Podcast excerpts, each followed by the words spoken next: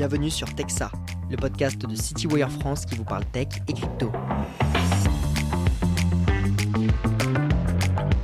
Bonjour à tous et à toutes, bienvenue dans ce nouvel épisode de Texa. Je suis Auguste Grillon-Dumoulin, journaliste pour CityWire. Euh, Aujourd'hui, je suis en compagnie de François Lavial, directeur général d'AlphaCap Digital Asset, euh, qui euh, fournit des solutions d'investissement en crypto-monnaie à des clients ultra high net worth et institutionnels. François, bonjour. Bonjour Auguste, bonjour à tous. Alors François, notre sujet du jour concerne l'institutionnalisation de la crypto-monnaie. On a vu cet été euh, plusieurs annonces qui ont été faites dans le secteur. Euh, on a vu l'arrivée de, certains acteurs par le, biais d'ETF. Euh, la thématique se développe, intéresse de plus en plus d'acteurs. Avant en tout cas d'en parler, de plonger plus en détail dans le sujet, j'aimerais peut-être qu'on rétropédale un peu et qu'on se donne une, une, perspective un peu plus, plus grande. Euh, pour faire ça, j'aimerais peut-être euh, d'abord te demander de te présenter, de présenter ton parcours dans la crypto et ce qui t'a amené euh, du coup chez AlphaCap Digital Assets. voilà. Oui, bien sûr. Alors, donc moi, François Lavial, j'ai commencé avec du minage de Bitcoin en 2015.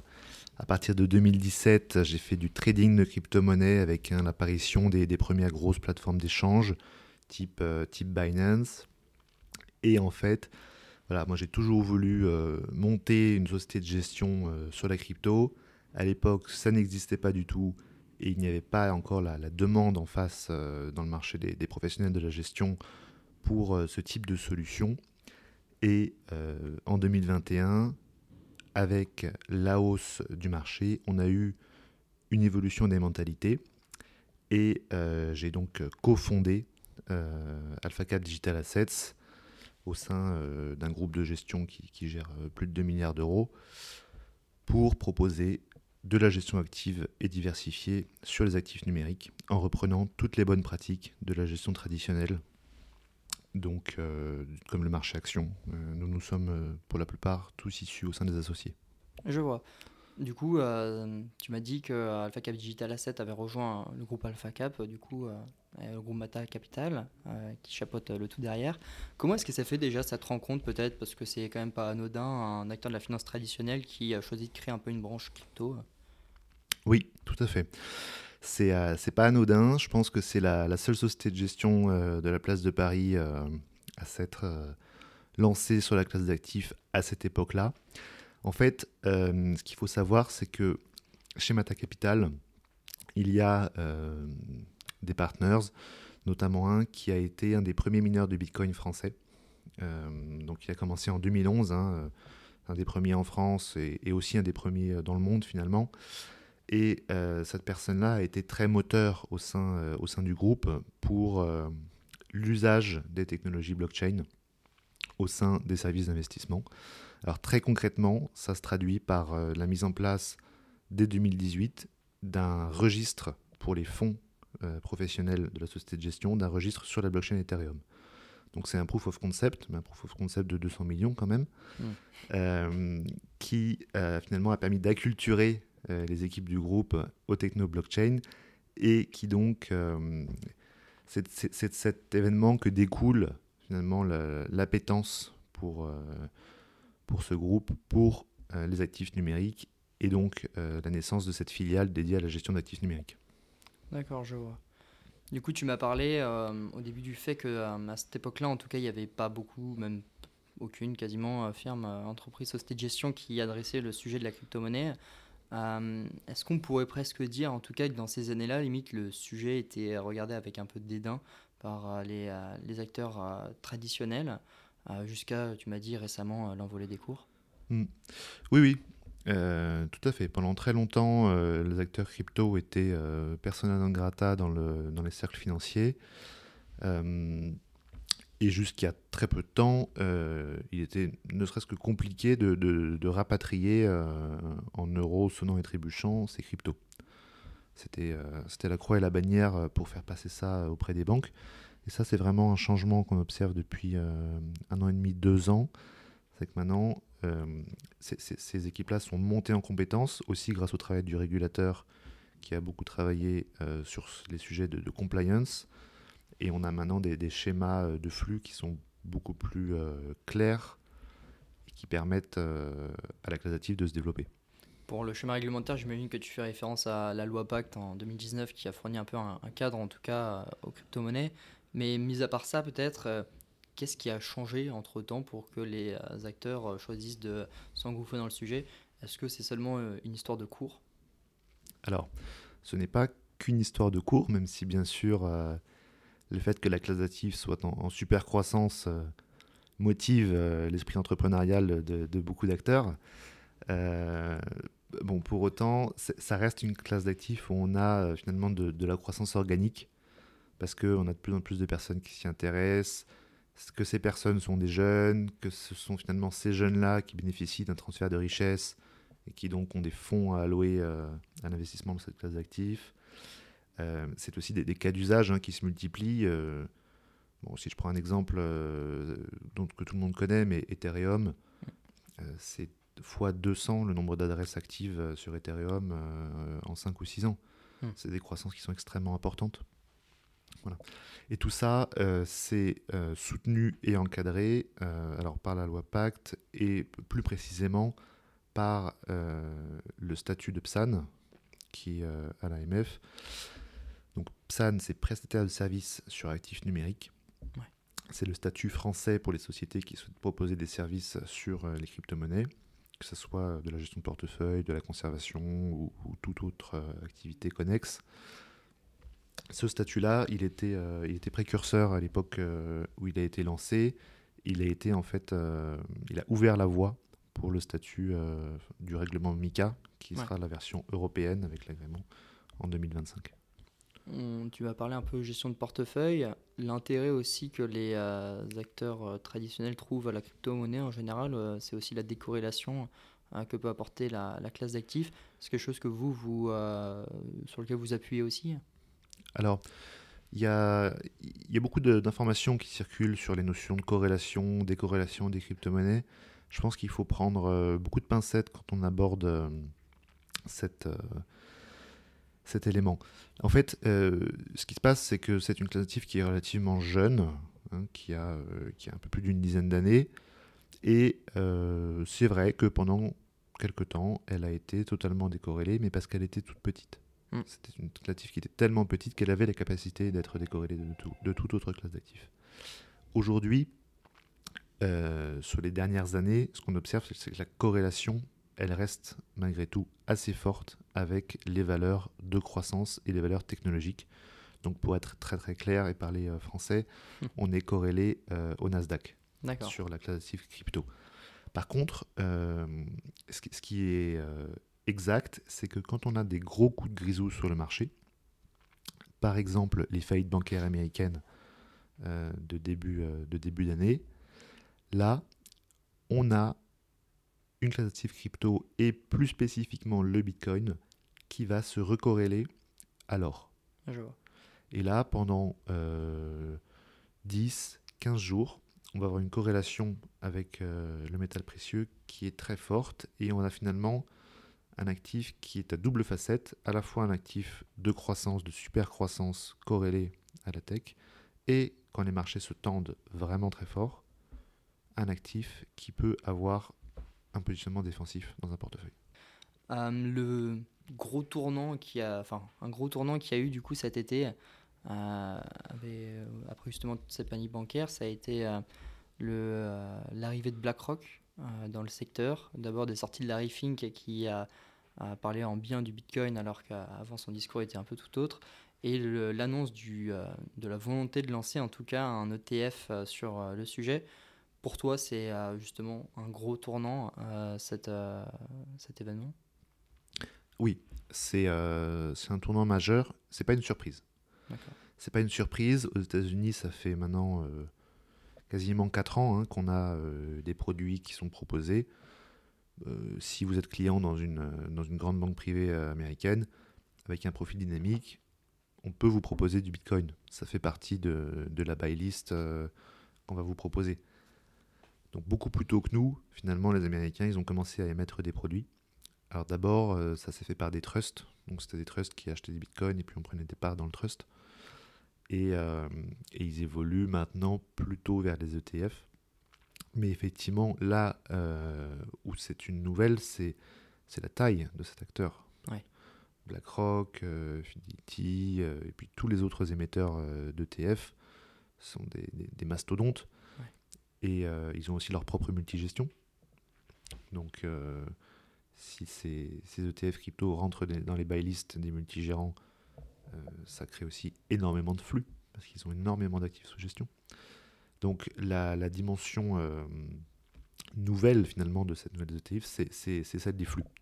On avait déjà des produits, par contre on n'avait pas des produits qui étaient achetables et distribuables par euh, ces géants mondiaux. Justement, j'allais te demander après peut-être quelles euh, implications ce lancement pourrait euh, avoir. J'imagine qu'en tout cas, ça aura surtout à voir avec euh, bah, le fait que ce soit sera proposé une clientèle qui est beaucoup plus large qu'auparavant. Oui, tout à fait. Alors, il va y avoir un comment dire un choc sur le marché. C'est qu'en réalité aujourd'hui, il y a peu de bitcoins liquides en circulation sur le marché. La plupart des bitcoins 70 à 80% des bitcoins qui ont été euh, émis euh, ne sont pas liquides, c'est-à-dire qu'ils sont achetés et stockés en dehors des plateformes d'échange. Parce que là, tu parles du marché, euh, traditionnel ou du marché aussi des.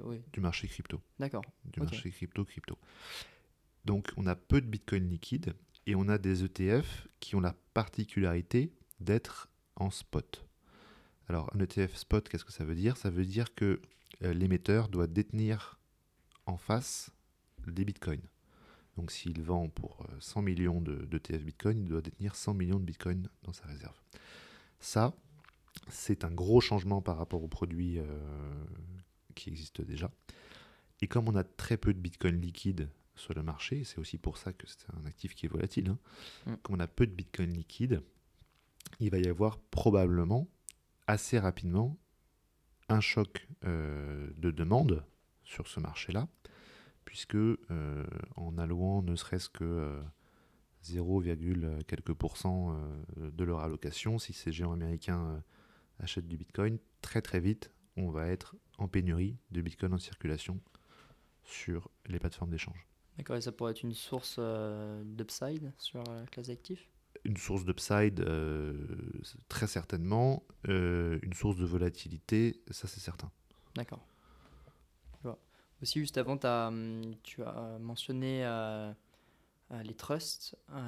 juste pour peut-être clarifier la chose, c'est quelle est la différence peut-être entre un ETF Bitcoin et un trust Bitcoin? Alors, ça, en fait, ça se vient au niveau de la structure du produit. L'ETF est plus facilement distribuable. Mm. Euh, pour faire simple, il est plus facilement logeable au sein des, enveloppes des investisseurs. Et euh, un autre élément qu'on avait avant, parce qu'en fait les ETF ne, sont pas nouveaux, on avait déjà des ETF, mais c'était des ETF qui se basaient sur des dérivés de Bitcoin. Et donc euh, le problème des ETF à dérivés, c'est que on a un, un, suivi de performance de Bitcoin qui est assez mauvais euh, de par la volatilité du sous-jacent, de par le fait de devoir euh, rouler les futurs euh, assez régulièrement. Pour faire simple, on, ne peut pas avoir un, bon tracking error de Bitcoin avec un ETF à réplication future, ce qui est par contre le cas avec un ETF à réplication physique. Je vois. Maintenant, la, vraie question que qu'on se pose, c'est quel est aussi l'intérêt du coup de ces sociétés de. Euh, enfin, est-ce qu'elles ont un vrai intérêt à. Quel est leur vrai intérêt, je veux dire, à lancer ces produits? Euh, Est-ce qu'elles ont une conviction forte euh, sur la classe d'actifs, d'après toi? Ou est-ce qu'elles sont peut-être plutôt en train d'assurer leurs arrières au cas où le sujet prendrait de l'ampleur dans les années à venir Elles auraient posé en gros leurs produits et pourraient peut-être récolter les fruits plus tard? Alors, de façon générale, un gérant lance rarement un produit s'il ne pense pas qu'il y, a un marché euh, en face. Je pense que ces sociétés sont des acteurs euh, économiquement rationnels. Ils voient aussi la demande euh, qui est en face. Ils voient qu'aujourd'hui, il existe sur le marché en réalité très peu de solutions de qualité institutionnelle pour s'exposer. Ouais. on peut pas dire, tu vois, on peut pas dire à, un je sais pas moi, un institutionnel, une caisse de retraite, à lui dire, bah voilà, tu vas aller euh, sur Binance et puis euh, tu vas bien noter ton mot de passe. Euh, surtout, tu donnes pas ton mot de passe à quelqu'un d'autre, sinon tu as perdu ton Bitcoin. Mm, mm, C'est mm. pas possible. Donc on a besoin de, de produits qui sont euh, structurés par des gérants d'actifs. Euh, c'est ce que nous on a voulu faire, c'est ce que les Américains euh, commencent aussi euh, à faire. Donc c'est naturel. Ils sentent que le marché euh, est en train d'y aller. Ils ont envie de mettre le produit en face euh, pour y aller. Voilà. Je vois de la demande. Euh, Est-ce que vous, peut-être de votre côté, chez euh, AlphaCap, vous sentez qu'il y a plus de demande de la part des institutionnels, des, des personnes fortunées sur le sujet euh, Alors, euh, oui, en France, le marché est, est très segmenté entre, entre les instits, euh, les particuliers et les ultra high C'est vraiment trois marchés très différents. Les particuliers, ils vont plutôt avoir tendance à rentrer dans le marché quand on est déjà euh, sur des valorisations qui sont élevées. Ok. Euh, c'est un adage, hein, le le retail euh, rentre toujours trop tard. Donc voilà pour, pour le retail. Les ultra high net worth, en ce moment, ils construisent des positions. Ça, c'est très net, c'est très clair. Euh, Aussi, peut-être juste préciser, le retail, en général, il cherche à peut-être plutôt faire du trading, euh, du, euh, tout à fait. des gains sur le court terme. Tout à fait. On a, on a une approche qui est très très différente. hein. Euh, nous, notre clientèle, qui est donc euh, majoritairement composée de d'high net worth individual, euh, on est plutôt sur des gens qui ont une approche patrimoniale, euh, qui vont allouer un pourcentage de leur patrimoine et qui vont voilà, essayer de, de capter euh, un cycle de croissance. Mm. Sur le retail, on est euh, plutôt sur euh, presque une dimension jeu, j'ai envie de dire. hein. On est sur, euh, sur des gens qui prennent des, des positions euh, souvent assez court terme, souvent assez peu réfléchies. Mm. Euh, mais ça donne aussi, euh, Des si on opportunités. est un tout petit peu cynique, ça donne aussi des opportunités aux gérants d'actifs euh, que nous sommes. J'imagine. Ça crée des edges. Et du coup, tu m'as dit les personnes les- fortunées commencent à créer des positions en ce moment. Voilà, exactement. Ces gens-là, en ce moment, ils sont en train d'initier des positions. Euh, nous, on pense qu'ils ont tout à fait raison, que c'est le moment de le faire. hein. Il y a le halving euh, qui arrive en, en avril 2024. Il faut- Alvin, qui est du coup la euh, division par deux de la récompense attribuée lors du minage d'un bloc de Bitcoin. C'est ce qui exactement est ça. Un processus inflationniste historiquement. Exactement. C'est tout à fait ça. Et c'est un processus qui s'anticipe. Euh, historiquement, le, le marché euh, commence à monter euh, six mois avant. Donc on est dans cette, dans cette période. D'accord. On rentre dans cette période de, de- de hausse. Et euh, finalement, le- la troisième typologie d'acteurs, ce sont les institutionnels. Alors ce qu'on observe, c'est que les institutionnels, aujourd'hui, en France, ils sont euh, très frileux sur la classe d'actifs. Ouais. Ça s'explique. Euh, les niveaux de, de fonds propres à détenir en face des positions crypto ne sont pas clairement définis. Les règles comptables restent encore un peu compliquées pour ces acteurs-là. Euh, nous, ce qu'on observe, c'est que des, petits corporates peuvent, euh, peuvent initier des positions, notamment toutes les sociétés avec euh, une ADN plutôt technologique. Ils vont être plus sensibles à la classe d'actifs, donc ils vont pouvoir en avoir un petit peu en trésorerie, sur le cœur de trésorerie, hein, pas, sur la trésorerie courante, bien sûr. Mais les, les gros institutionnels ne bougent pas encore en France et ne bougeront probablement pas dès demain. Ouais. Voilà. Par contre, il y a de l'intérêt, euh, notamment de la part des sélectionneurs de fonds, euh, beaucoup plus qu'avant. Euh, nous, on rencontre beaucoup de sélectionneurs de fonds. Il y, y a encore un an, c'était très compliqué de leur parler. Tu vois. Qu'est-ce qui, du coup, serait susceptible peut-être de faire bouger ces acteurs sur le secteur, sur la classe d'actifs Alors, je pense que déjà, il faut qu'on voit euh, le marché bouger aux États-Unis. Euh, malgré tout, euh, c'est un marché qui a 3 à 4 ans d'avance sur nous, euh, historiquement, et dans, dans beaucoup de domaines, y compris le domaine financier. En termes de quoi ils ont 3-4 ans d'a- d'avance, tu dirais? Eux, par exemple, eux, ils ont commencé à émettre des produits il y a, il y a 4 ans, alors qu'en France, ça, ça commence à arriver. euh, nous, on a été euh, probablement le premier, sinon parmi les premiers, Hmm. et ça, ça commence à peine à arriver.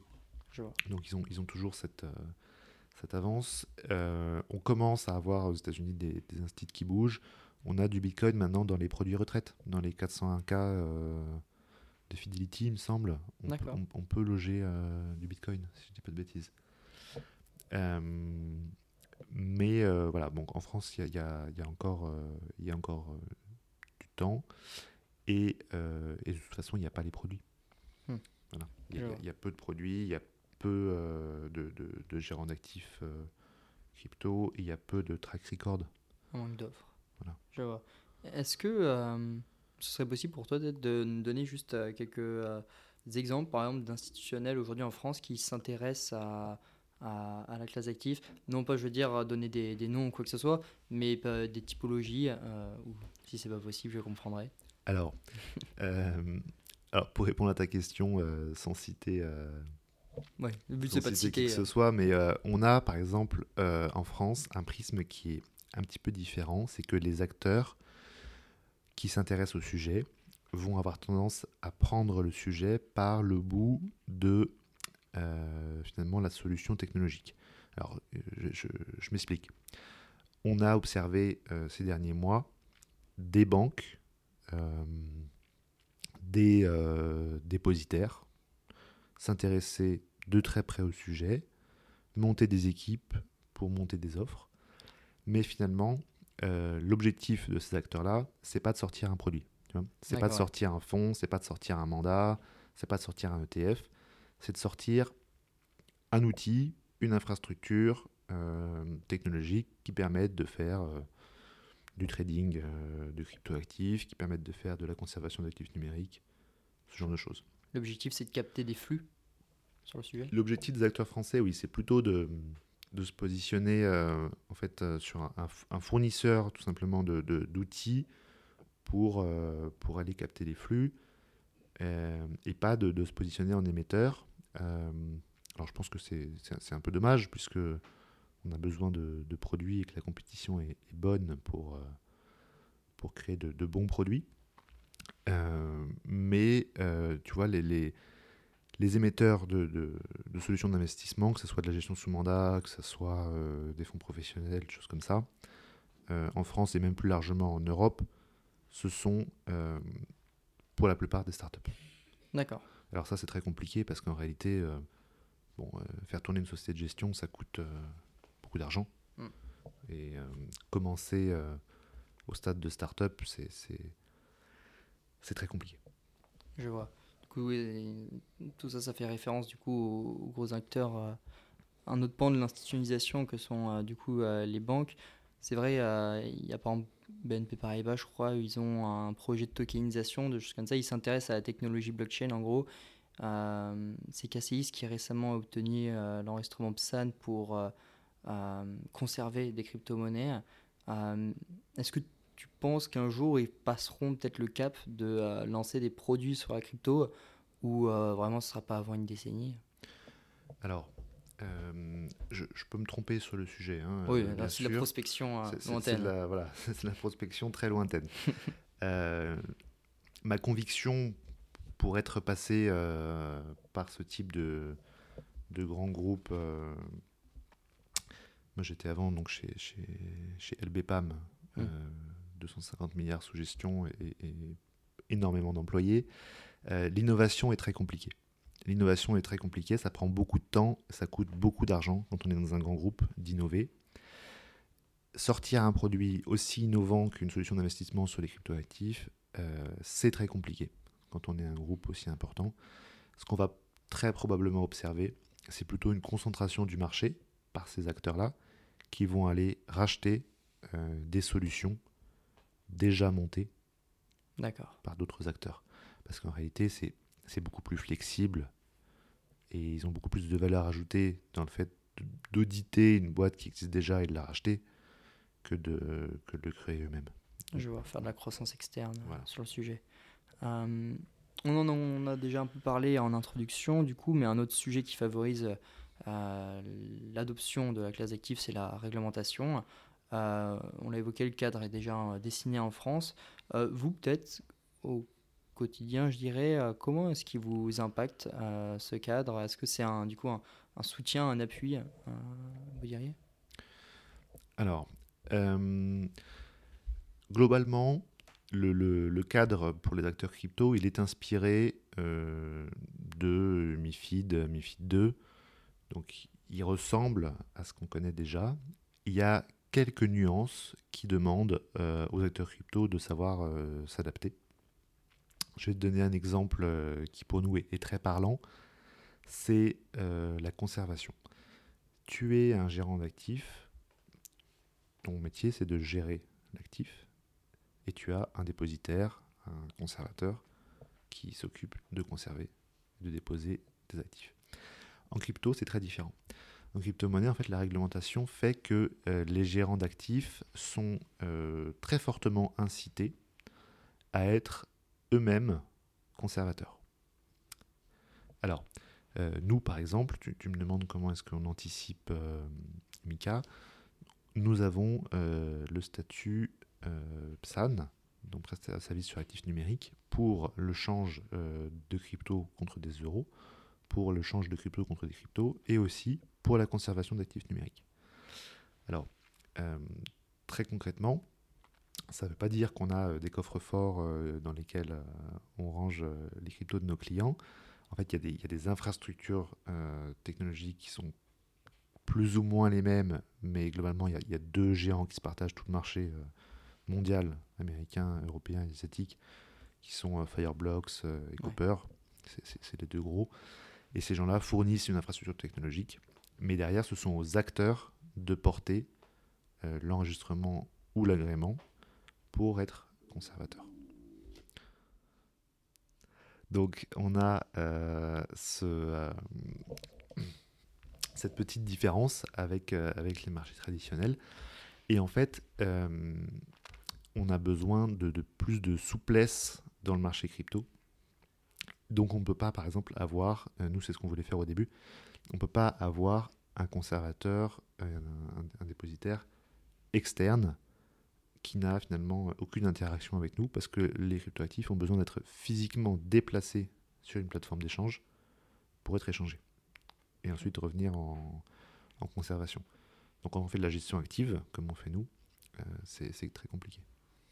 Tu, as évoqué du coup le cas de, Mika, euh, qui du coup va euh, harmoniser les règles sur le marché des crypto-monnaies à l'échelle européenne. Ça, c'est quelque chose qui est susceptible de, favoriser l'adoption euh, de la classe active? Oui, euh, très probablement. Bon, déjà, euh, ce qu'on observe hein, de, façon plus, plus philosophique, mais c'est que bon, quand on a un cadre réglementaire, quel que soit le sujet, ça a tendance à, favoriser le développement parce que ça limite finalement les erreurs de parcours. Donc ça, c'est plutôt positif. Euh, l'autre élément, c'est que ça permet la passeportabilité euh, des produits et des services dans le cadre euh, de l'Union. Donc ça, c'est assez positif. Ça va aussi attirer beaucoup d'acteurs américains. On sait qu'en ce moment, alors on a tout le mouvement des ETF, mais on a aussi la SEC qui fait un peu la, police et qui rattrape pas mal d'acteurs. Donc on a certains Américains qui commencent à, à lorgner sur le marché européen racheter euh, dans quelques années un acteur qui dispose euh, de l'agrément MICA, euh, c'est une aubaine finalement pour, pour les gérants d'actifs américains. Ça donne accès à tout le marché d'un coup. Donc il y, aura là aussi très probablement un marché de, de, consolidation et des bonnes opportunités à saisir, autant sur les actifs numériques que sur le private equity d'actifs numériques, à mon avis. Je vois, je vois. Pour conclure, peut-être, euh, j'imagine, euh, je voulais poser la question de est-ce que tu penses que l'adoption va continuer, mais j'imagine que ta réponse sera positive. Peut-être euh, pour la tourner différemment, qu'est-ce qui serait susceptible de l'accélérer? Qu'est-ce qui serait susceptible de la freiner? Des éléments de réponse là-dessus Alors, ce qui a historiquement accéléré la croissance des actifs numériques, c'est les tensions sur le système financier global j'englobe là, je prends une définition extrêmement large euh, volontairement. Donc, par exemple, euh, grosse tension euh, de l'immobilier. Bon, En France, on a vraiment une culture de la pierre qui est très très forte. Si demain on fait un moins 50, je ne pense pas que ça n'arrivera, hein, bien sûr, mais si demain on fait un moins 50 sur tout l'immobilier, Je pense qu'il y a des gens qui vont chercher de nouvelles valeurs refuges, bien Ouais. sûr. Ah, Peut-être ça sera l'or, euh, peut-être ça sera euh, du bitcoin, euh, ça on verra. Mais voilà, je pense que tout ce qui va être euh, finalement gros euh, black swan, euh, gros euh, signe noir sur les marchés, ça peut être plutôt positif pour la classe d'actifs.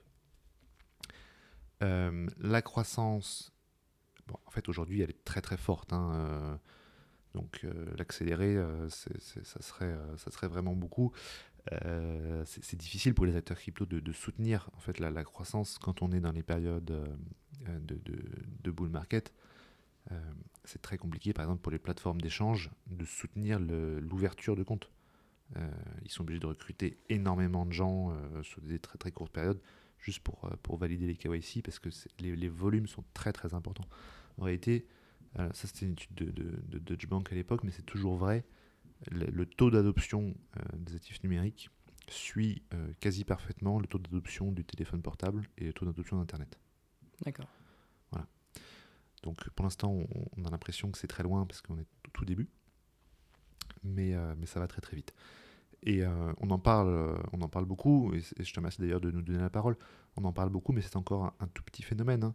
Mm. Euh, le marché des actifs numériques dans sa globalité, c'est un tiers d'Apple. Ouais. Bitcoin, c'est un sixième d'Apple. C'est tout petit. Tout petit, mais avec de grandes perspectives, euh. Voilà. Et alors, pour ce qui peut euh, ralentir euh, ce, cette adoption, je, je pense que je pense que la période des, des grandes faillites crypto est derrière nous. Euh, bon, néanmoins, nous, notre métier de gérant, c'est d'aller euh, creuser euh, et challenger les, les- les business plans, que ce soit dans, dans les projets crypto dans lesquels on investit ou même finalement de- de- des partenaires avec qui on peut travailler. On, on pense qu'il y a encore quelques acteurs qui sont, qui sont en réalité fragiles financièrement. Et euh, ça, peut ralentir un petit peu l'adoption si on a des, gros acteurs qui sont en difficulté, qui doivent se retirer de, certains marchés. C'est un peu ce qu'on observe euh, depuis quelques mois aussi euh, en Europe avec certains, gros acteurs. Ça, pourrait un peu ralentir l'adoption, mais à notre sens, la courbe d'adoption à ce stade est très difficilement inversable. Il y, a- il y a assez peu de facteurs en réalité qui pourraient euh, faire euh, disparaître euh, la classe d'actifs. On a atteint un point de non-retour et on l'a, à mon avis, atteint il y a déjà plusieurs années. D'accord. De belles perspectives du coup, mais ça sera pas un long fleuve euh, tranquille. Merci pour euh, ces, ces éclairages euh, sur le sujet. Je t'en prie, merci beaucoup pour tes questions. De rien. Et merci à tous et à toutes pour votre écoute. Et rendez-vous le mois prochain dans un prochain épisode de Texas. Au revoir. Au revoir à tous.